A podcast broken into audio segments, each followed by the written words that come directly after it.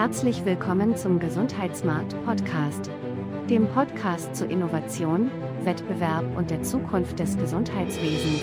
In unserer heutigen Folge sprechen wir mit der Gesundheitspolitikerin Cordula Schulz-Asche von Bündnis 90 Die Grünen.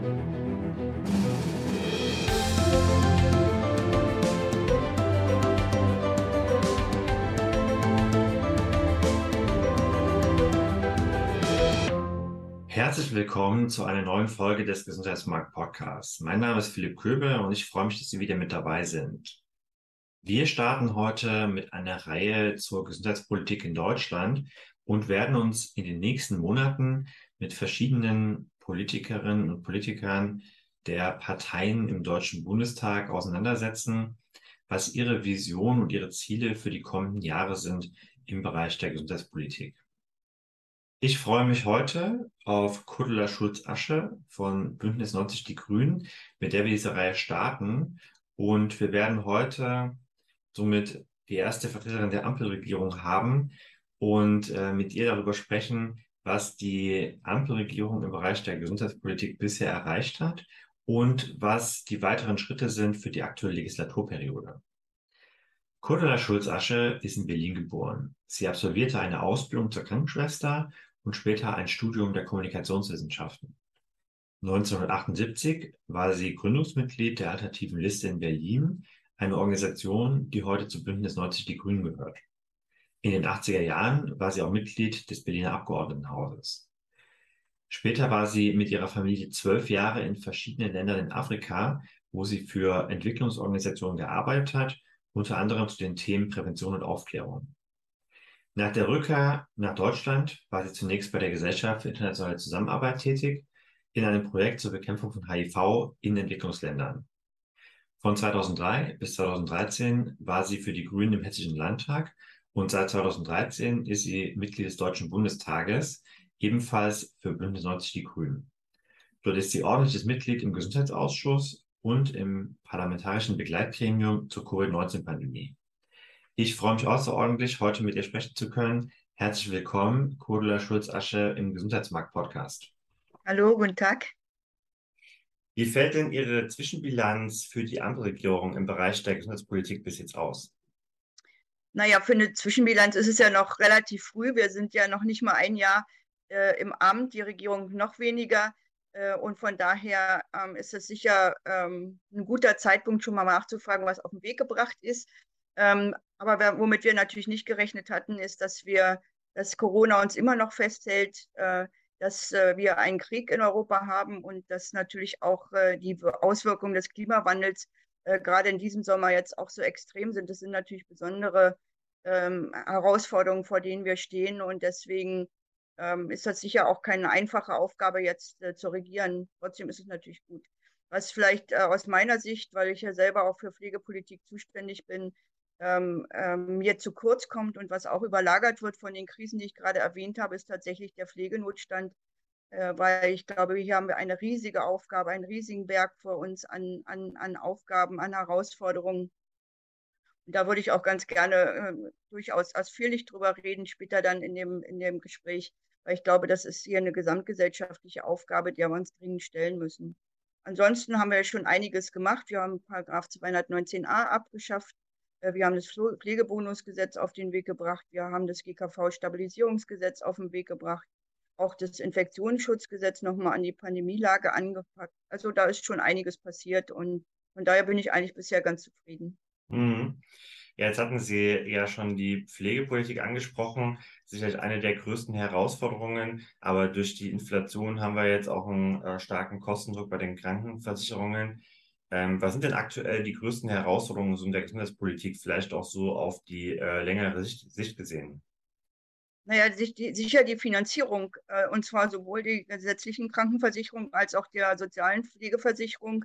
Ähm, denn äh, es wird immer deutlicher, dass hier äh, übrigens auch in der Vergangenheit schon ähm, zum Beispiel die Kosten, äh, was die Bezahlung von gerade auch der Pflege anging, nicht ausreichend war und im Prinzip jetzt durch die Inflation oder durch die Kostensteigerung, die wir jetzt aktuell haben, natürlich die Belastung weiter steigt. Aber wir haben ein systemisches Problem äh, im, im deutschen Gesundheitswesen, ähm, das dazu führt, dass wir eben keine wirklich gerechte Finanzierung des Gesundheitswesens haben, nämlich sondern eine gesetzliche Versicherung und eine private und private Versicherung und dieses Nebeneinander ist sicher eines der, ich sag mal, der traurigen Kapitel, dass es nicht gelungen ist, dieses Problem in dieser im Koalitionsvertrag anzugehen. Ähm, von daher wird uns das die ganze Zeit begleiten und wir versuchen ja äh, jetzt durch einzelne Maßnahmen äh, zu verhindern, dass die Beiträge steigen, weil natürlich in der aktuellen Situation auch für die die Beitragszahler in der gesetzlichen Krankenversicherung und Pflegeversicherung das eine zusätzliche Belastung wäre. Das ist wirklich eine große Herausforderung. Und äh, wie gesagt, wir haben eigentlich über Jahrzehnte verschleppte Reformstau im Gesundheitswesen in jeder Hinsicht und das gilt auch für die Finanzierung. Mhm. Ja, es gab ja schon relativ viele Reformen die letzten äh, 20 Jahre. Also Ulla Schmidt hat ja ein großes Paket auf den Weg gebracht, äh, damals in der rot-grünen Bundesregierung noch. Ähm, mit den Fallpauschalen und vielen anderen Sachen, die jetzt auch äh, sehr stark verändert wurden. Also man kann jetzt nicht sagen, in der Gesundheitspolitik gab es keine Reformen. Aber jetzt sind ja die Grünen wieder mit dabei. Was sind denn die Lösungsansätze für die aktuellen Herausforderungen, die die äh, Grünen äh, gerne einbringen wollen? Naja, die aktuellen Herausforderungen ist meiner Meinung nach wirklich der Fachkräftemangel, der betrifft ja das gesamte Gesundheitswesen. Äh, und wir haben aber im Gesundheitswesen eine Besonderheit gegenüber anderen Branchen, äh, im Gesundheitswesen und in der, in, der, in der Pflegeversorgung, dass wir eben nicht nur den Fachkräftemangel haben, sondern eben auch eine steigende Nachfrage gleichzeitig aufgrund der demografischen Situation. Und überhaupt ist diese demografische Situation, glaube ich, eine der ganz großen Themen, die aus meiner Sicht sehr viel mehr in den Vordergrund gestellt werden müssen. Dazu gehören dann auch äh, eine, eine ganze Reihe von Herausforderungen. Wir brauchen 180.000 zusätzliche Pflegekräfte jetzt schon und werden einen Anstieg haben aufgrund der Alterung der Bevölkerung äh, und auf den damit einhergehenden pflegerischen und gesundheitlichen Problemen. Und da ist mir, das ist auch so einer der Punkte, wo ich, äh, wo ich sage, da müssen wir auch äh, hinkommen zu einem Strukturwandel. Wir brauchen andere Angebote. Wir brauchen eine bessere Zusammenarbeit der Gesundheitsberufe untereinander, auch der Gesundheitsstrukturen, also ambulant, stationär. Wir brauchen eine ganz enge Zusammenarbeit zwischen Hausärzten und, äh, und, und häuslicher ambulanter Pflege. Ähm, da haben wir ja auch einige Projekte im Koalitionsvertrag, vor allem auch die äh, Community Health Nurse, die äh, tatsächlich ja auch dann eben in Kooperation mit den Hausärzten eben auch die Versorgung äh, vor Ort besser sicherstellen soll und mit den ambulanten Pflegediensten, den stationären Einrichtungen und den Hausärzten eben zusammenzuarbeiten. Aber wir müssen, glaube ich, wirklich eine, brauchen dringend eine Reformdiskussion ähm, wir werden auch äh, die Frage der Krankenhausversorgung auf den, auf den Tisch legen müssen. Wir haben äh, viele Krankenhäuser, wir haben zu viele Krankenhäuser, das wissen wir auch alle, aber wir haben eben auch gar nicht mehr das Personal in Zukunft, um diese Krankenhäuser vernünftig und mit guter Qualität zu betreiben. Und deswegen brauchen wir dringend eine Debatte über die Struktur von unserem Gesundheitswesen, wie wir es tatsächlich schaffen, über die nächsten 30, 40 Jahre wirklich die Versorgung sicherzustellen. Mhm. Ja, ich will vielleicht das Thema nochmal aufgreifen, weil Sie jetzt so ein bisschen angesprochen hatten, schon bei der Finanzierung. Es gab ja das Konzept der Bürgerversicherung, was ähm, die SPD und auch die Grünen ähm, präferiert hatten. Ich habe ja selber, hätte ja selber gewettet, dass es kommt äh, in dieser Legislatur. Ähm, jetzt ist es nicht so gewesen. Ähm, was, wie würde denn eine Bürgerversicherung, so wie die Grünen sich die vorstellen, aussehen? Naja, wir hätten ja erstmal zumindest, dass alle Bürgerinnen und Bürger tatsächlich in eine äh, solidarische Versicherung einzahlen, also dass es nicht Ausnahmen gibt und zwar entsprechend auch der Möglichkeiten.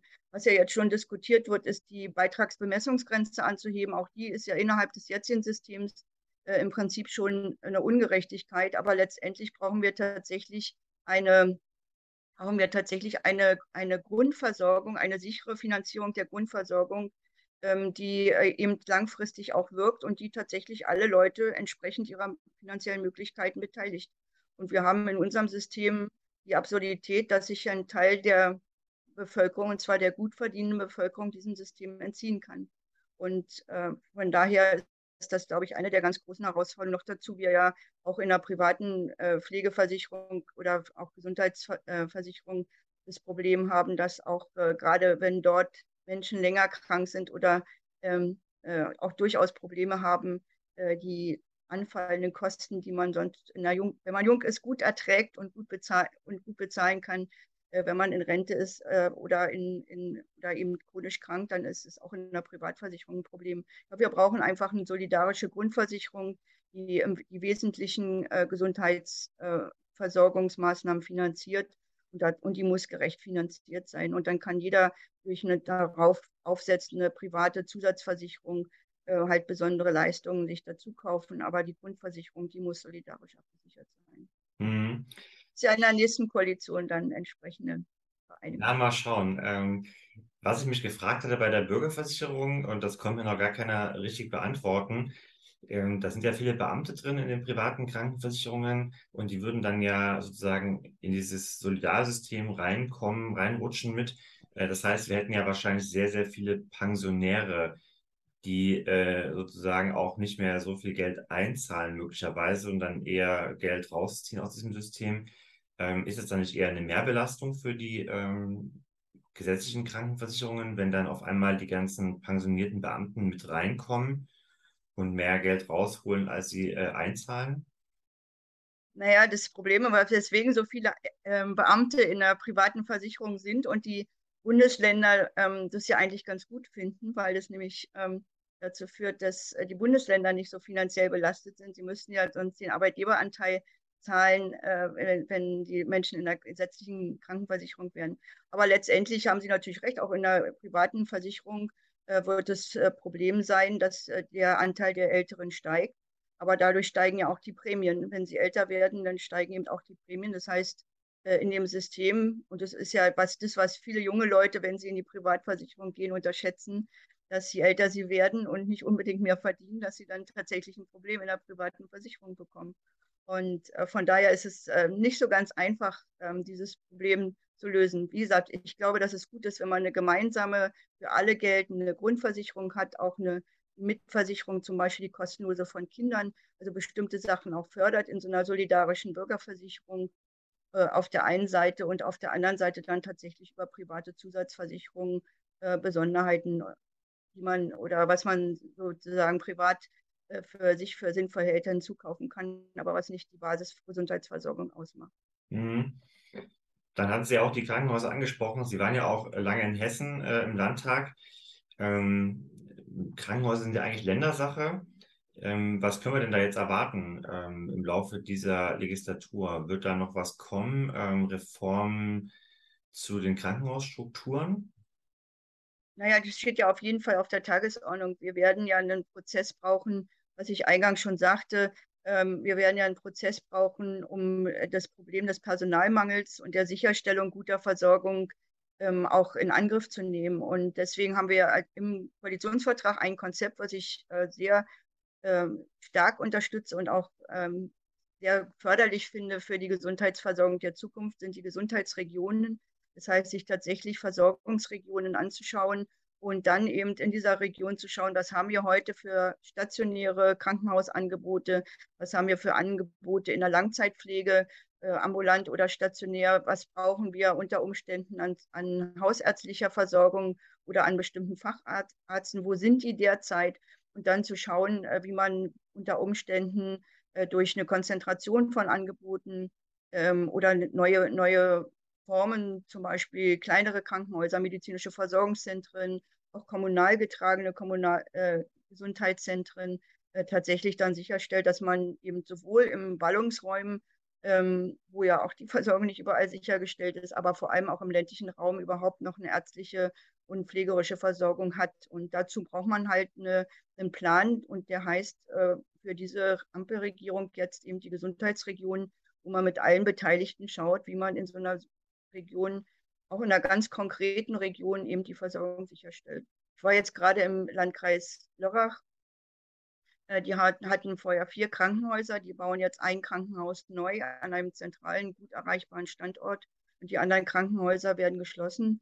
Ähm, das ist ein schwieriger Prozess äh, und der auch politisch irgendwie nicht so einfach ist, weil für viele Menschen der, der Wegfall eines Krankenhauses, eines gewohnten Krankenhauses, immer mit einer Verlustangst ist. Aber wenn man es gut aufbaut und auch klar macht, äh, dass zum Beispiel durch ein medizinisches Versorgungszentrum mit einer Notfalleinheit auch äh, die Versorgung weiter sichergestellt ist, dass es gute Versorgungswege dann auch zum Krankenhaus gibt, ähm, oder dass es eben auch eine gute ambulante Versorgung gibt, die eben auch über Bereitschaftsdienste gut abgesichert ist, dann ist es, glaube ich, eine Erzählung, die man ähm, machen kann und die man, wo man auch die Bevölkerung mitnehmen kann. Das ist, glaube ich, das Entscheidendste, dass man sicherstellt, Zukunft, gute Gesundheitsversorgung in der Zukunft auf der einen Seite, aber eben auch in neuen Strukturen. Und diese Strukturen muss man gut erklären.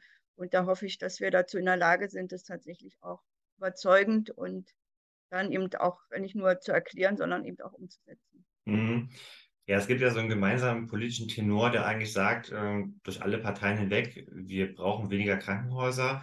Das ist eigentlich ja weniger ein politisches Problem als eher ein gesellschaftliches Problem, dass die Bürgerinnen und Bürger äh, die Krankenhäuser behalten wollen, auch wenn sie selber gar nicht hingehen, einfach um diesen Sicherheitsstandard zu haben.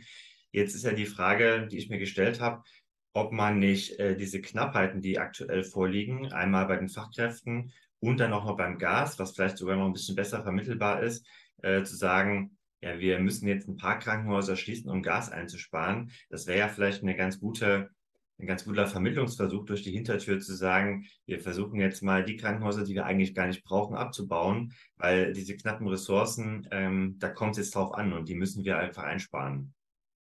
Ja, aber ich ehrlich gesagt halte ich das äh, für eine schwierigere, schwierigere Diskussion äh, mit dem Gast zu argumentieren. Äh, ich glaube, das Entscheidende ist, dass ja jedem, der in ein Krankenhaus geht, klar ist, dass man dort ausreichend Personal haben muss, ähm, damit die Stationen äh, gut betreut sind, dass, die, dass sowohl die ärztliche als auch die pflegerischen und die anderen Berufe in ausreichender Zahl in so einem Krankenhaus vertreten sind. Und wenn wir die nicht mehr haben, ähm, dann ist es, glaube ich, das ist, ist das wirklich der Schlüssel, dass man sagt, wir wollen in, auch die Fachkräfte, die wir haben, die guten Fachkräfte, die wir haben, an einem Standort konzentrieren, um tatsächlich weiter eine gute gesundheitliche Versorgung sicherstellen zu können.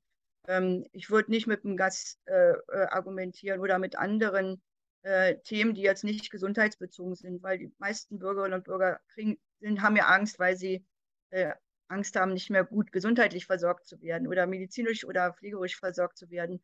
Und deswegen ist es, glaube ich, auch der Punkt, mit dem man vor allem argumentieren sollte. Hm.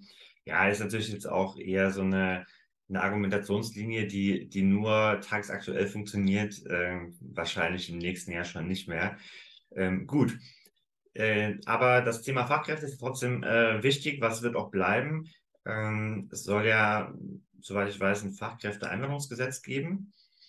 Ähm, betrifft das dann auch Menschen aus dem Bereich Medizin, aus dem Bereich Pflege oder ähm, will man lieber auf Menschen setzen, die im Inland sind. Wir haben ja eine riesengroße Reserve an Menschen, die ausgeschieden sind aus der Pflege und eigentlich bereit wären, wieder zurückzukommen, wenn sich Bedingungen verbessern. Also was wäre denn jetzt der Ansatz, Fachkräfte wieder zurückzugewinnen, ähm, vor allem in die Pflege?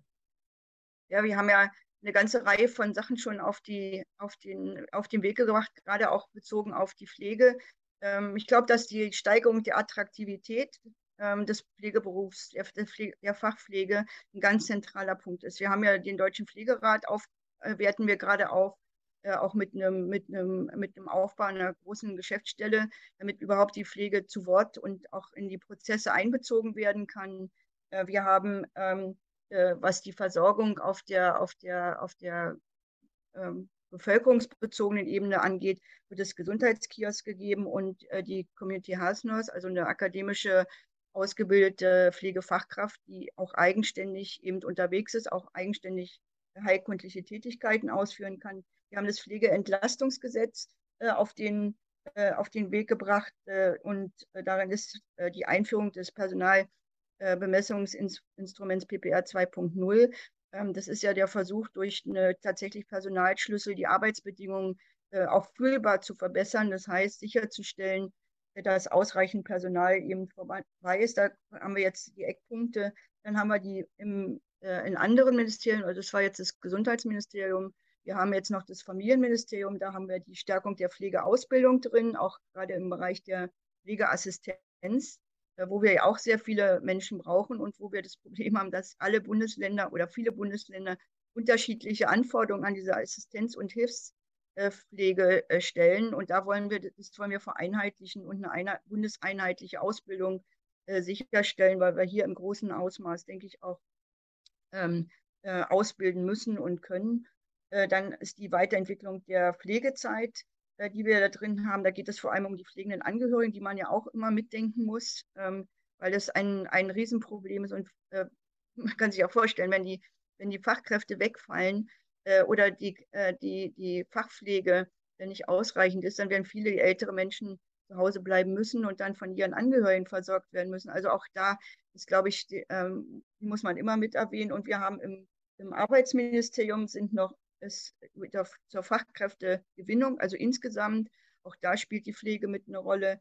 Wir haben das Arbeitszeitgesetz, was ja auch, ähm, ich sag mal, die Attraktivität des Berufs steigert. Und ähm, was, weil Sie die Zuwanderung angesprochen haben, im äh, Innenministerium äh, ist das Chancenaufenthaltsrecht äh, ähm, auf der Tagesordnung und da geht es dann eben auch um die Gewinnung von Fachkräften und die Erleichterung von Aufenthaltsrechten. Ähm, also das ist ein ganzes Paket, was im Prinzip schon in diesem Jahr jetzt äh, bearbeitet wird. Äh, und damit, ich glaube, das ist, äh, sind zwei Sachen. Wir brauchen strukturelle Veränderungen, die sind mittel- und langfristig. Und wir brauchen schnelle, ähm, ähm, schnelle Hilfen, die unterstützen, damit nicht noch mehr Menschen aussteigen aus diesem Beruf.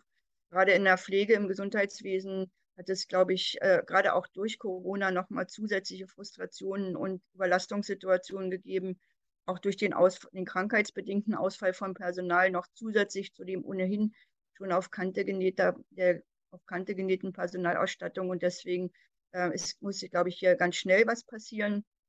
Da reicht der Pflegebonus sicher nicht aus. Es muss schnell was passieren, dass sich die Arbeitsbedingungen verbessern und dass äh, die äh, in dem Bereich arbeiten, auch das Gefühl haben, dass es jetzt endlich vorangeht und dass man die strukturellen Probleme, äh, die es in, bei, den, bei der Arbeit und bei der Bezahlung angeht, Tariftreue zum Beispiel, ist ja auch so ein Thema, was jetzt schon Wellen schlägt, äh, aber was natürlich auch dazu gehört, natürlich auch die Bezahlung, die tarifgerechte Bezahlung. Und da bin ich auch nochmal gespannt, welche Wirkung das hat. Ist natürlich jetzt ein bisschen ähm, schwieriger geworden durch die Preissteigerung. Aber im Prinzip, dass endlich nach Tarif bezahlt wird der, im Bereich der Pflege, das ist wirklich überfällig gewesen. Mhm. Ja, das ist auf jeden Fall noch äh, sehr spannend. Äh, es gab ja jetzt die Ankündigung äh, des Gesundheitsministers, dass zunächst wahrscheinlich keine ähm, Vergütungssteigerungen kommen bei den Leistungserbringern. Und ähm, das hat ja jetzt schon dazu geführt, dass äh, viele Leistungserbringer gesagt haben, dann werden wir wahrscheinlich unser Angebot einschränken müssen. Gerade ambulante Pflegedienste und andere, die jetzt äh, quasi Lohnsteigerungen oder Lohnforderungen haben seitens ihrer Mitarbeitenden, die sagen, wir wollen, wir brauchen mehr Geld, äh, wir haben Inflation 10 Prozent.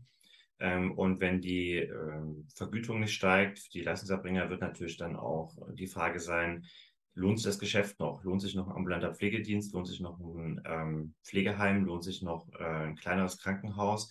Das wären ja auch existenzielle Fragen, die vielleicht noch die Versorgung reduzieren könnten.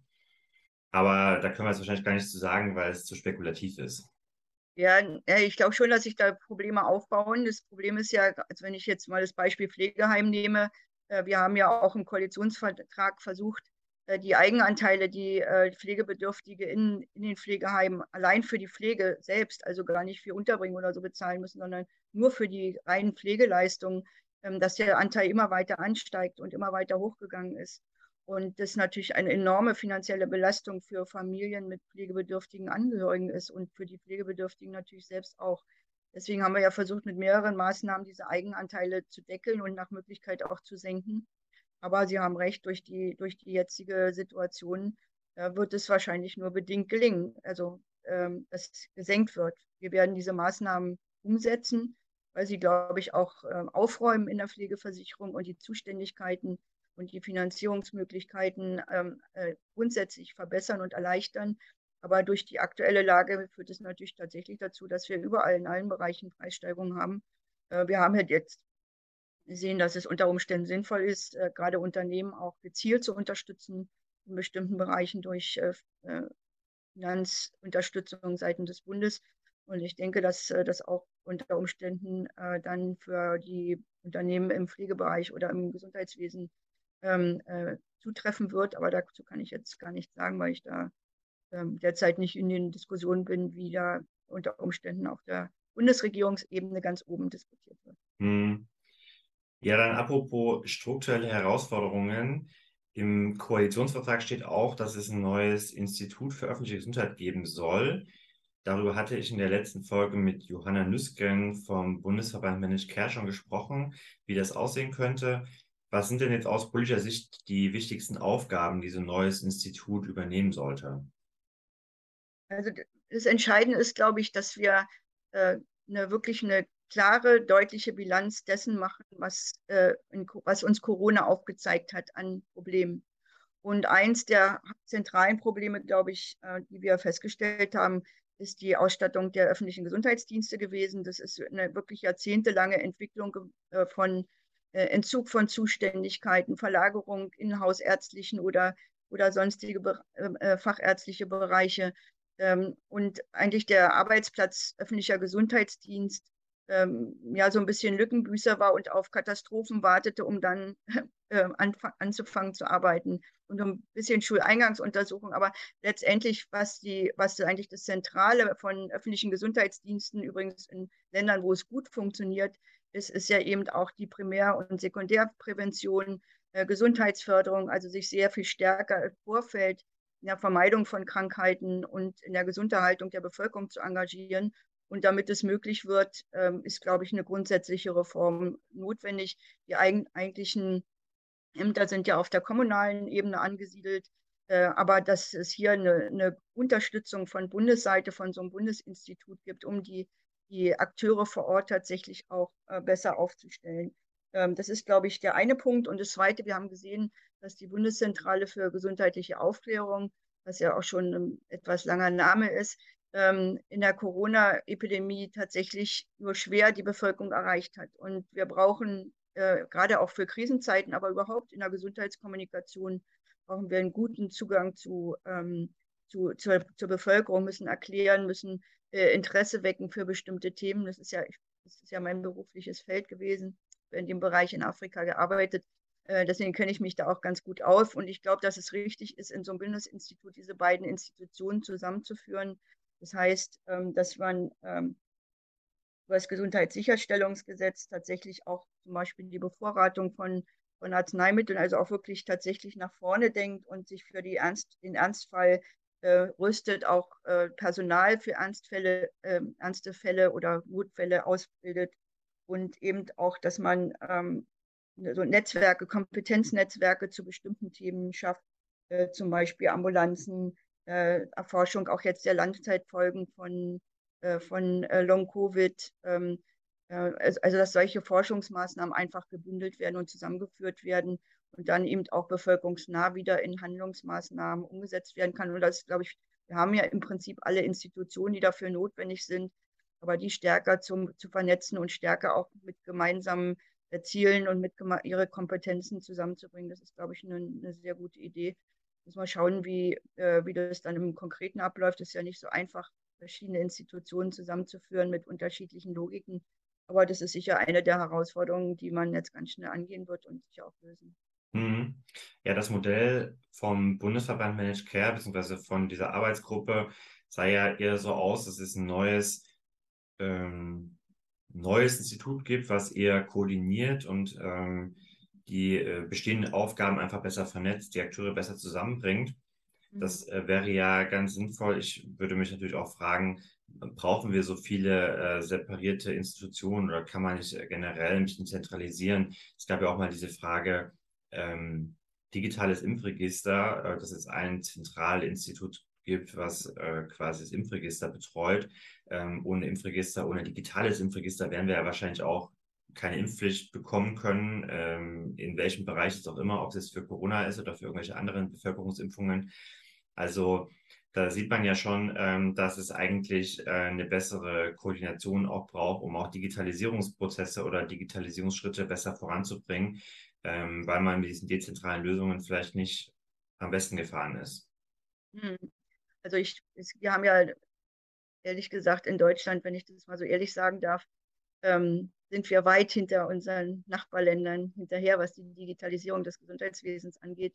Und wenn man sich anschaut, in welchem Zustand wir nach, äh, ich weiß gar nicht wie viele Jahren, 15 Jahren mit der elektronischen Patientenakte sind, äh, wenn wir sehen, wie viele digitale Prozesse überhaupt im Gesundheitswesen schon etabliert sind. Äh, wir haben ja auch gesehen, dass die Gesundheitsämter weit entfernt waren davon, obwohl sie für einen Infektionsschutz zuständig sind. Also auch äh, klar ist, dass sie schnell miteinander kommunizieren müssen und Ausbrüche auch schnell, äh, Infektionsausbrüche schnell auch nachverfolgt werden können und, und überwacht werden können müssen.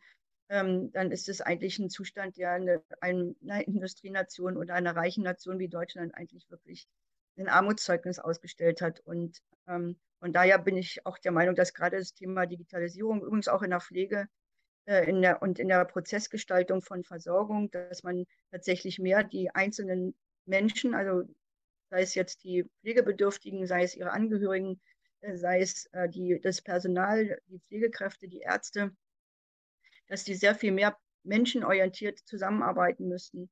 Und das, dafür ist die Digitalisierung eine gute Voraussetzung. Wir haben sehr, sehr viele äh, Informationsverluste. Entschuldigung im deutschen Gesundheitswesen und da ist Digitalisierung, dass sie endlich jetzt kommt und auch eben patientenorientiert ist. Jetzt hatten Sie das Thema Prävention schon angesprochen beim Thema öffentliche Gesundheit. Das ist ja eigentlich jetzt generell so die große Frage. Unser, unser Gesundheitssystem heute ist ja sehr stark darauf ausgelegt, ähm, Krankheiten zu bekämpfen, äh, zu heilen, wenn schon Krankheiten bestehen. Aber es wäre eigentlich ganz gut und auch zeitgemäß, wenn wir jetzt mehr auf diesen Bereich Prävention gehen und versuchen, Krankheiten schon von vornherein zu vermeiden. Wir haben heute die Instrumente dafür. Ähm, wir haben das Wissen, wie das funktionieren kann. Also wie können wir das System denn jetzt besser auf Prävention ausrichten und äh, von diesem kurativen Bereich wegkommen? Also sicher, wenn man jetzt erstmal beim Gesundheitswesen selber bleibt, ist sicher der öffentliche Gesundheitsdienst äh, gerade auf der bevölkerungsnahen Ebene eine der ganz wichtigen ähm, Bereiche, wo äh, Prävention und Gesundheitsförderung stattfinden kann. Das Problem ist ja, dass es bei uns vor allem über die Krankenkassen stattfindet und oft äh, wirklich nicht nachhaltig, sondern äh, sehr kurzfristig äh, oder mit Einzelaktionen äh, versehen ist. Wir brauchen, glaube ich, eine, eine kontinuierliche Betreuung und Angebote für die Bevölkerung insgesamt. Aber wir brauchen vor allem, glaube ich, gerade für die Zielgruppe der Kinder und Jugendlichen äh, brauchen wir wirklich eine systematische äh, Herangehensweise, um sie mit, mit gesunder Haltung und ähm, gesundem Leben überhaupt vertraut zu machen. Äh, deswegen bin ich ein ganz großer Fan von dem äh, Projekt der Schulgesundheitspflege, was in Hessen, leider ist Hessen das einzigste Bundesland, äh, was es macht. Äh, also integriert in die Schulgemeinschaften äh, Schulgesundheitspflegefachkräfte zu haben, die akademisch ausgebildet sind und sich eben nicht nur um die Schülerinnen und Schüler kümmern, sondern auch um die Lehrerinnen und Lehrer, von denen wir ja auch wissen, dass sie durchaus äh, von Stress bis äh, andere Krankheiten eben äh, auch krank, krankmachende Umstände haben. Und ich glaube, dass es ein guter Ansatz ist, gerade über Kindergärten und Schulen zu gehen. Das heißt, und, und ein, also wie gesagt, nicht nur über die dort seienden Kinder oder betreut werdenden Kinder, sondern auch über das Personal dort, weil die sind wichtige Multiplikatoren auch in Richtung der Eltern. Und äh, wenn da eine gute Zusammenarbeit zwischen den Einrichtungen vor Ort mit dem öffentlichen Gesundheitsdienst stattfindet und man Materialien und gute Kampagnen von der jetzt noch äh, Bundeszentrale für gesundheitliche Aufklärung heißenden Institutionen äh, bekommen, dann kann man, glaube ich, sehr, sehr viel erreichen. Es gibt andere Länder, die da sehr gute Erfahrungen machen, aber es muss ein bisschen, in dem Bereich braucht man eine gesellschaftliche Aufbruchstimmung und man muss verhindern, ähm, dass äh, zum Beispiel die Krankenkassen ähm, in diesem Bereich über Werbung praktisch sich nicht in, in nachhaltige Lösungen ähm, einmischen, sondern äh, tatsächlich mal für sich selber werben. Aber es macht keinen Sinn, an einer Schule äh, nur Versicherte einer Krankenkasse jetzt ähm, mit gesundheitsfördernden Angeboten zu versehen, sondern wir müssen da tatsächlich dazu kommen, dass in diesen Institutionen ähm, in ähm, tatsächlich eben ähm, Prävention und aber eben auch Gesundheitsförderung stattfindet. Wir haben ja große Unternehmen, also die gar nicht im Gesundheitswesen sind, wo der, das betriebliche Gesundheitsmanagement inzwischen eine sehr, sehr wichtige Rolle spielt. Das fängt mit der Kantinen, mit dem Kantinenessen an, auch mit äh, Entspannungs- und, und Sportangeboten, auch während der Arbeitszeit. Äh, und gerade große Unternehmen können uns da auch ein gutes Vorbild sein, wie man das in der Gesellschaft insgesamt organisieren könnte. Der kleine Handwerker oder das kleine Geschäft in der Einkaufsstraße, die können das für ihre Mitarbeiter nicht organisieren.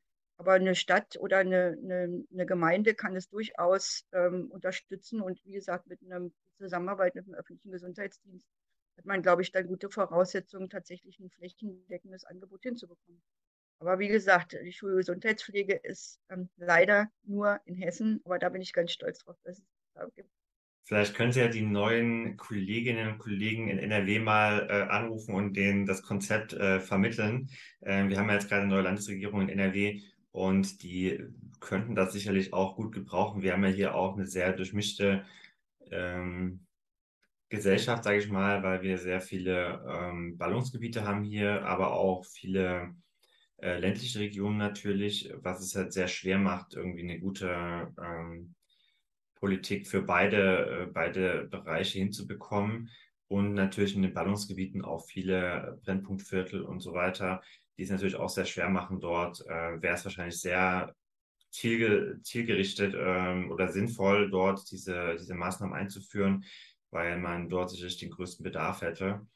Aber ähm, das wäre natürlich ein generelles Konzept, was eigentlich ausgerollt werden sollte in allen Bundesländern, ähm, vor allem wenn es erfolgreich ist.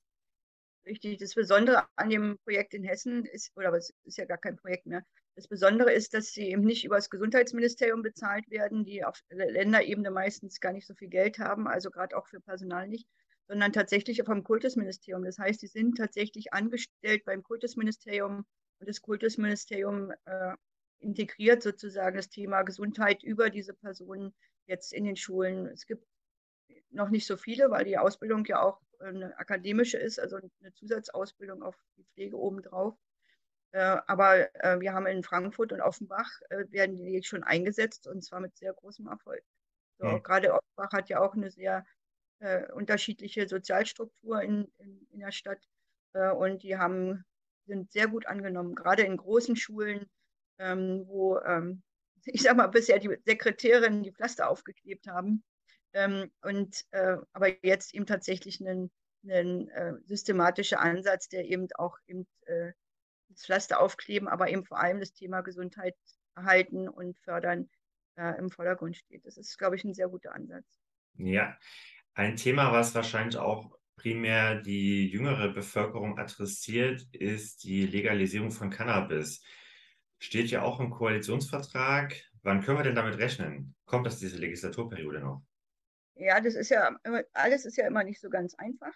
Ähm, wir, wir, sind ja, wir wollen ja sozusagen nicht ähm, jetzt Cannabis an alle verteilen, sondern wir wollen eine kontrollierte Abgabe äh, an Erwachsene zu Genusszwecken und zwar in kont kontrollierten Verkaufsstellen. Also es ist im Prinzip ein Paket, äh, um das es da geht. Und deswegen ist jetzt ähm, vorgesehen, dass also es hat eine erste Expertenanhörung stattgefunden im Januar diesen Jahres, äh, wo sozusagen diese ganzen Probleme, die damit verbunden sind, äh, mit der Legalisierung oder dem Verkauf ähm, äh, erstmal überhaupt mal auf, die, auf den Tisch zu bringen. Da hat auch das Thema Gesundheits- und, und ähm, Verbraucherschutz im Vordergrund gestanden.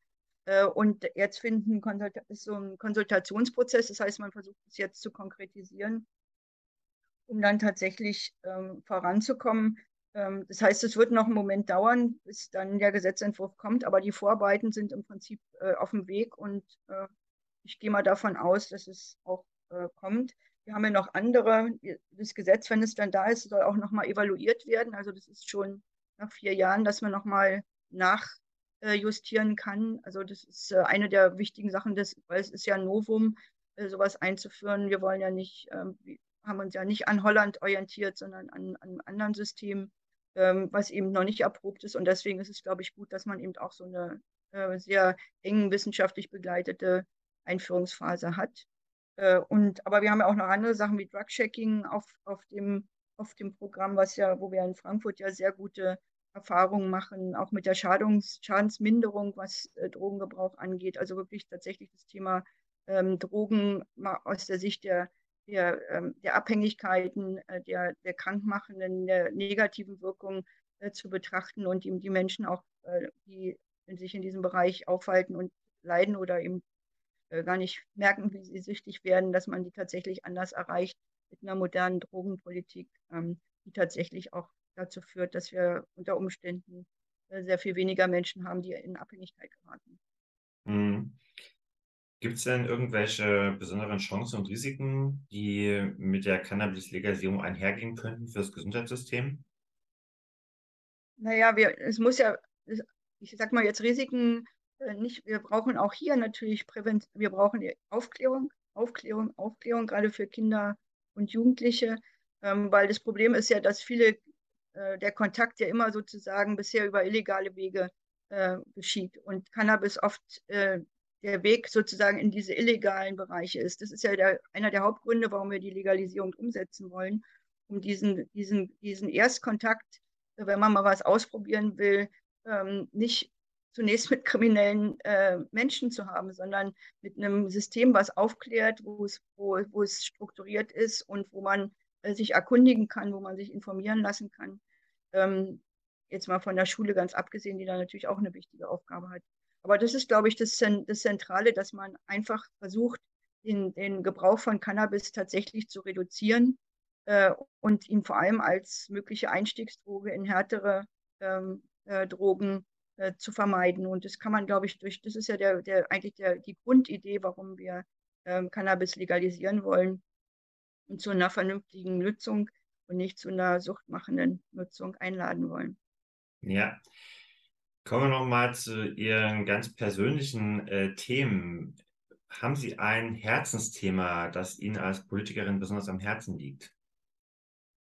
Ja, ehrlich gesagt ist, ähm, also neben der die Pflege ist schon mein Herzensthema, weil ich äh, ja selber auch jetzt ein Alter erreiche, wo man sich ja auch über seine eigene Zukunft ein bisschen Gedanken macht. Ähm, aber ich glaube, dass ein, das wirklich zentrale Thema in Deutschland äh, in Bezug auf die Pflege ist, ist, dass die Pflegeberufe eine Aufwertung erfahren müssen. Es gibt, wir haben ein sehr arztzentriertes Gesundheitswesen ähm, und wir brauchen allein schon, es ist nicht nur eine Mengenfrage, auch eine Qualitätsfrage. Wir brauchen mehr Zusammenarbeit der verschiedenen Akteure. Und Pflegekräfte haben, ähm, auch wenn auch die jetzige, die Berufsbildung, also gar nicht nur die akademisch Ausgebildeten, auch die Berufsschulausgebildeten, äh, die haben eine sehr, sehr umfassende Ausbildung. Ich habe ja selber diese Ausbildung gemacht. Ich habe ähm, hab vieles vergessen, aber die Kompetenzen sind sehr, sehr umfassend, äh, die man lernt. Und und heutzutage sowieso. Und ich denke, dass die Tätigkeiten, die Pflegefachkräfte ausführen können, bei weitem über das hinausgehen, auch Verantwortung zu übernehmen, ähm, äh, über weit über das hinausgehen, was heute möglich ist. Und äh, das Gefühl zu haben, dass man ähm, gut bezahlt wird, dass man geachtet wird, aber eben auch, dass man die Möglichkeiten hat, sich weiterzuentwickeln, dass es berufliche Aufstiegschancen gibt. Weil jeder, man muss es sich ja einfach nur mal vorstellen, das ist praktisch nicht möglich, sein ganzes Berufsleben lang im Schichtdienst zu arbeiten. Man hat, äh, deswegen haben wir so viele Aussteiger. Es gibt Menschen, die steigen aus, weil sie Kinder haben. Dann wird es schon ein Problem, äh, überhaupt im Schichtdienst zu arbeiten. Also geht man auf Halb, Halbtags und dann hat man, verdient man zu wenig. Also das, das ist im Pflegeberuf, es ist tatsächlich ein großes Problem und deswegen äh, brauchen wir, wir brauchen neue Einsatzfelder. Wir brauchen mehr Akademisierung, äh, wir brauchen eine bessere Struktur und wir brauchen einen breiten Unterbau, äh, von, von Assistenzkräften, die zusammen kooperieren und, und die akademisch Ausgebildeten oder die, aus, die berufsschulisch ausgebildeten Fachkräfte, die müssen auf Augenhöhe mit den Hausärzten arbeiten können.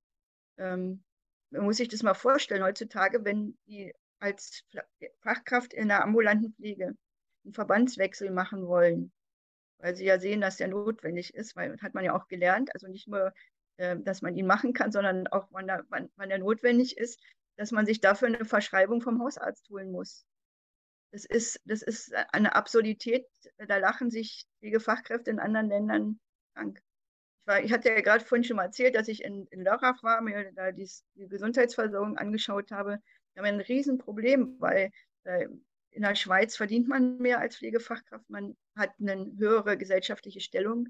Man hat mehr eigenständige Tätigkeiten und äh, damit konkurrieren dann Krankenhäuser auch äh, im Süden Deutschlands. Und wenn wir wollen, dass wir hier ausreichend auch gut motivierten, hochmotivierten Nachwuchs haben, dann müssen wir die Pflege aufwerten. Deswegen ist es mein, das ist eigentlich mein Hauptthema, was ich im Moment habe, auch deutlich zu machen gegenüber der Gesellschaft, dass es nicht immer der Arzt sein muss, sondern dass manchmal die Pflege qualifizierter ist, gerade wenn es um so eine Mischung aus sozialer Teilhabe, Einsamkeitsbekämpfung, äh, gesundheitlichen Problemen, äh, Versorgungsproblemen, da sind eigentlich äh, diese Community Health also diese Gemeindepflege, ist eigentlich ein, ein hervorragender Ansatz, auch, äh, auch zu entscheiden, wann der Hausarzt überhaupt kontaktiert werden muss, weil wir, wir wissen auch, dass die hausärztliche Versorgung ja auch ähm, nicht mehr üppig besetzt werden kann und neuen Strukturen wahrscheinlich angeboten wird. Und von daher müssen wir zusammen, zur Zusammenarbeit kommen und es geht nur, indem die Pflege massiv aufgewertet wird. Genau, also ich finde dieses Konzept äh, Community Health Nurse ähm, in ländlichen Regionen einzusetzen, insbesondere dort, wo auch Hausarztmangel ist, das wäre ja ähm, eigentlich eine doppelt positive Lösung, äh, dass man einmal die, den Beruf aufwertet. Das müssen ja nicht mal Pflegekräfte sein, das können ja auch medizinische Fachangestellte sein mit, einem, mit einer Weiterbildung in dem Bereich oder mit einem Studium in dem Bereich, was ja auch äh, nicht ganz das einfachste Berufsfeld ist. Und ähm, auf der anderen Seite äh, wissen die KV ja schon, dass wir zigtausende Hausärzte in den ländlichen Regionen nicht haben werden in zehn Jahren, wahrscheinlich auch schon früher nicht. Also wäre das ja eigentlich eine Lösung, die, die allen helfen würde. Und ich denke, das wäre auch ein Konzept, was man relativ äh, plausibel umsetzen könnte. Also ich weiß natürlich, dass die KV das nicht wollen und dass die KV an ihren Hausärzte-Kassen äh, hängen und da nichts äh, freigeben wollen und auch nicht das Feld räumen wollen für neue akademische Berufe, die da reingehen.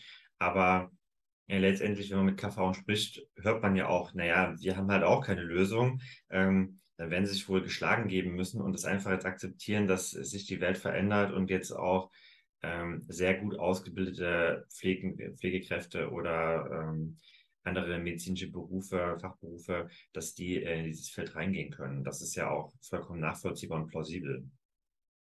Also ich, äh, ich bin ja, das Problem bei medizinischen Fachangestellten ist ja, dass sie keine umfassende Pflegeausbildung haben, sondern äh, tatsächlich in, den, in manchen pflegerischen ähm, äh, Leistungen ausgebildet werden. Also zum Beispiel medizinische Behandlungspflege, die direkt vom Arzt äh, verordnet wird, was ich gerade als Beispiel mit dem Verbandswechsel sagte.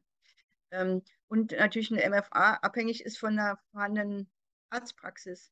Deswegen bin ich eigentlich eher der, äh, der Auffassung, also dass man, ich habe nichts dagegen, dass, dass das Ärzte machen, vor allem für ihre eigenen Patienten, dass man sozusagen auch die bestimmte Behandlungsprozesse durchaus begleiten kann ich bin ein großer Fan von dem Gemeindeschwester-Projekt in Rheinland-Pfalz, weil dort äh, von der Landesregierung, also übers Land, praktisch den Kommunen äh, eine ausgebildete Pflegefachkraft, also es sind ja noch keine Community Nurse, weil es ja diese akademische Ausbildung nur vereinzelt bisher gibt. Aber dass jeder Landkreis erstmal anfängt, äh, eine solche Community Health Nurse zu haben und tatsächlich dann eben durch aufsuchende, äh, äh durch aufsuchende Beratungen und so weiter auch eben auch zum Beispiel zur Gesundheitsförderung und Prävention beizutragen und nicht erst, wenn der Kontakt zum Hausarzt hergestellt ist und man schon krank ist. Ja. Also gerade zum Beispiel junge Familien oder auch gerade ältere Leute, die, äh, wo vielleicht der Partner gestorben ist, mal oder jeder, der 75 wird, einfach mal einen Besuch bekommt und eine umfassende Beratung, die eben nicht nur auf die Krankheitsbilder abzielt, sondern eben auch, wie halte ich mich gesund, was kann ich machen, äh, um weiter sozial teilzuhaben, was kann ich machen, äh, ernährungsmäßig, wenn ich jetzt mehr zu Hause bin, wenn ich in Rente gehe. Also solche Fragen äh, sind ja auch äh, Themen, die so eine Community Hasenhaus dann tatsächlich bearbeiten kann und wofür ein Hausarzt gar keine Zeit hat, weil er sich auf die Behandlung von Krankheiten äh, konzentriert. Und von daher ist es, glaube ich, eine gute Ergänzung, eine umfassende, gute Ergänzung. Und wenn wir, wenn wir das schnell schaffen, möglichst viele auszubilden, wirklich eine gute Basis, äh, auch um durchaus Hausarztkontakte zu reduzieren ähm, und damit auch die Hausarztpraxen zu entlasten. Ja, ja. gucken wir nochmal von Deutschland aus in den globalen Süden. Sie haben ja auch zwölf Jahre in Afrika gelebt. Was können wir denn zur globalen Gesundheit beitragen, jetzt insbesondere in Afrika? Naja, wir machen, haben ja verschiedene Möglichkeiten. Ich, äh, wir haben ja die Möglichkeit, über die ähm, multilateralen Organisationen, also vor allem auch die Weltgesundheitsorganisation, ähm, aber eben auch äh, über andere, tatsächlich auch, auch über bestimmte Fonds, die, die ja auch Geld äh, zusammenführen, um bestimmte Krankheiten wie HIV, äh, AIDS äh, oder Malaria oder Tuberkulose den, den Fonds zu stützen. Also es gibt die Möglichkeit finanziell äh, diese globalen Netzwerke zu unterstützen, die ja dann auch äh, eng mit der WHO zusammenarbeiten und mit den, vor allem auch mit den Nationalstaaten, den Regierungen in den verschiedenen Ländern. Das ist, glaube ich, eine sehr sinnvolle Angelegenheit. Äh, und das Zweite ist, dass wir natürlich im Rahmen der Entwicklungszusammenarbeit äh, im Bereich Gesundheitssystemstärkung ähm, eben auch ähm, die in den Ländern direkt ähm, bei der Ausbildung von Personal helfen, äh, aber auch bei der, bei der Führung, dem Management von, von Gesundheitseinrichtungen. Ähm, und wie ich, ich selber habe ja im Bereich Gesundheitsaufklärung gearbeitet, also auch solche äh, tatsächlich, ich sage mal, vor allem Know-how zu bringen, äh, um äh, bestimmte Prozesse eben auch dort aufzubauen, Qualität zu sichern und so weiter und so fort. Problem ist, dass diese Länder ja meistens äh, finanziell sehr schwach sind, was die, den, auch die Möglichkeiten angeht, ähm, äh, Gesundheitswesen überhaupt aufzubauen oder zu erhalten. Es gibt dann oft ein zentrales Krankenhaus im Land, also manchmal schon andere Zustände und, und sehr kleine äh, über, die, über, über das Land etwas verstreuter, aber die Gesundheitsversorgung insgesamt ist in diesen Ländern sehr, sehr schlecht. Der einzige, der einzige Vorteil, den man hat, man hat eine sehr junge Bevölkerung, aber deswegen ist es auch ganz wichtig, dass wir eben sehr viel mehr Präventions- und Gesundheitsförderungsprogramme auch in diesen Ländern machen. Ähm, es gibt bestimmte Krankheiten, die man halt wirklich vermeiden kann. Wir haben eigentlich mit HIV-AIDS-Kampagnen auch gerade in Afrika gesehen, dass man diese Kampagnen sehr, sehr erfolgreich gestalten kann, dass man äh, zielgruppengerecht ähm, äh, tatsächlich Menschen erreicht und tatsächlich auch schafft, die, Infektions, die Infektionsdynamik zu reduzieren. Das ist sicher eine der ganz großen Erfolge der, der internationalen äh, Gesundheitspolitik, äh, die Kampagne die, und die Behandlung von HIV-Aids äh, eben auch gerade in Afrika sicherzustellen. Auch dort auch die Behandlungsmöglichkeiten von HIV sind inzwischen in Afrika nicht für alle, aber in den, in den Ballungsräumen äh, durchaus vorhanden. Und es sind eigentlich gute Zeichen, dass es möglich ist, durch internationale Solidarität auch im Gesundheitswesen ähm, auch die Ausbreitung von Epidemien äh, und Infektionskrankheiten, das Gleiche, ähm, zu vermeiden. Ja, Wer sich für Afrika interessiert, dem kann ich die Folge mit Uno Kronesser von Mercy Ships empfehlen, äh, der äh, berichtet hat über die Arbeit von diesen Krankenhausschiffen in Afrika. Sie setzen sich auch für eine gerechte Impfstoffverteilung ein. Wie soll die denn genau aussehen oder was ist denn vielleicht heute nicht ganz gerecht äh, aus Ihrer Sicht? Naja, wir haben ja gesehen, ähm, wir haben erstmal haben wir gesehen, dass wir darauf nicht vorbereitet waren, dass es eine äh, wirklich globale äh, Infektions, einen Infektionsausbruch gibt, der in allen Ländern der Welt stattfindet und sich sehr schnell ausbreitet, obwohl ja die Simulationen, auch das Robert Koch Institut hat ja vor Jahren schon äh, Simulationen gemacht, was man eigentlich alles machen müsste. Es ist ein Zeichen, dass auch Politik äh, präventiv, nicht präventiv denkt, wenn es mit Kosten verbunden ist und ich glaube, das haben wir jetzt alle gelernt, dass es notwendig ist, dass man äh, so eine Pandemie, sowohl was die Maßnahmen, solange man noch keinen Impfstoff hat, äh, angeht, dass man, dass man eigene Produktionsstätten hat, um Lieferketten sicherzustellen, ähm, dass wir nicht darauf angewiesen sind, Masken oder bestimmte Bestandteile für äh, Medizinprodukte nur an einer Stelle der Erde äh, hergestellt werden können. Und wenn dieses Land in Lockdown geht, plötzlich überall Produktionsprobleme auftauchen, ist ja nicht nur im Gesundheitswesen passiert, sondern auch in anderen Bereichen. Das heißt, wir glauben, wir brauchen sehr viel äh, Lehren für die gesamte Wirtschaft, aber auch für gerade eben auch für die Gesundheitswirtschaft. Und äh, die zweite Frage ist natürlich, wenn ein Impfstoff entwickelt wird und wenn es diesmal durch nicht, nicht nur durch Zufall, aber äh, zufällig in Deutschland stattgefunden hat, in Mainz, dann ist es schön für die Stadt Mainz, die jetzt keine Schulden mehr hat. Ähm, aber es ist eben auch eine Frage der globalen Gerechtigkeit, wie man äh, gerade auch äh, bei, einer, bei einer Pandemie, also die weltweit sozusagen auftritt, wie man dafür sorgt, dass es eben, eben nicht nur im eigenen Land ähm, verteilt wird, sondern dass man Institutionen hat, die dafür sorgen, äh, nach einem bestimmten Schlüssel ähm, zu verteilen. Und wir haben diesen Waiver von, äh, zu diesem Thema ähm, auch bei der WTO immer diskutiert. Wir haben jetzt einen, da kann man sicher noch sagen, müsste eigentlich weitergehen. Aber ich glaube, auch solche Mechanismen brauchen wir. Das heißt, wenn Medikamente, Impfstoffe, aber auch andere Medikamente äh, brauchen eigentlich auch einen gerechten Zugang zu den, den Märkten, die nicht so wohlhabend sind wie wir. Und äh, das ist, glaube ich, eine ganz große Herausforderung und ist natürlich im Infektionsschutz ganz besonders deutlich. Es ist sonst auch schon im Gesundheitswesen ungerecht, dass Menschen bestimmte Behandlungen oder bestimmte Medikamente nicht bekommen. Aber im Bereich des Impfstoffes ist es ja noch sozusagen eine globale äh, Mensch, Menschheitsinteresse, dass man möglichst viele Menschen impft, um die Verbreitung dieser Krankheit zu vermeiden. Wir haben, äh, es gibt ähm, eins meiner langjährigen Engagementfelder ist äh, Kinderlähmung. Dort haben wir ja eine Impfung, die auch, äh, auch sehr erfolgreich ähm, dafür gesorgt hat, dass ähm, fast weltweit äh, Polio ausgestorben ist. Ähm, ist auch eine Krankheit, die man wirklich ausrotten kann. Äh, äh weil wir wissen, dass zum Beispiel im Grenzgebiet von Afghanistan und Pakistan ähm, werden Impfteams überfallen, ermordet und äh, sind großen Gefahren ausgesetzt. Ähm, und wir sehen, dass jetzt auch äh, durch die Vernachlässigung äh, der, der Impfkampagnen äh, zu Polio plötzlich wieder Fälle in allen Teilen der Welt auftauchen. Und, ähm, wir hatten jetzt einen Fall in, in Afrika, Südafrika, südlichen Afrika, und dann, der ließ sich dann zum Beispiel nach Pakistan zurückverfolgen. Und daran sieht man, wie, wie gefährlich Infektionskrankheiten sind, äh, wenn man sie nicht konsequent bekämpft. Wie gesagt, Polio war eigentlich ein gutes Beispiel und sollte, ich hoffe, dass es auch wieder dahin kommt, dass wir es tatsächlich schaffen, endgültig mit dieser Krankheit Schluss zu machen. Ja, zum Abschluss wieder zurück zur deutschen Gesundheitspolitik. Die Grünen sind ja Teil der Ampelregierung ähm, und der aktuelle Gesundheitsminister heißt Karl Lauterbach. Hält er es noch durch bis zum Ende der Legislaturperiode im Amt?